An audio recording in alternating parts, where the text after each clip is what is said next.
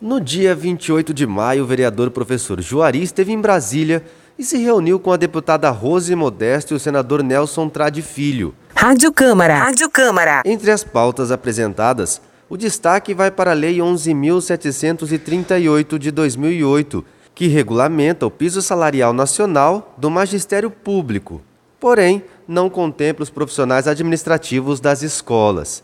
Vereador, como presidente da Comissão de Educação e Desporto da Câmara Municipal, qual a importância dessa regularização para os administrativos? Os administrativos eles ganham menos que um salário mínimo e é inconstitucional. Na escola temos inspetores, merendeiras, zeladores, administrativos da secretaria e tantos outros. Se eles são considerados profissionais de educação para vacinação, por que não se pode pensar em um vínculo com a Lei 11.738 ou uma nova lei que proponha a criação desse piso para o administrativo? O senhor também recebeu emendas federais para Campo Grande?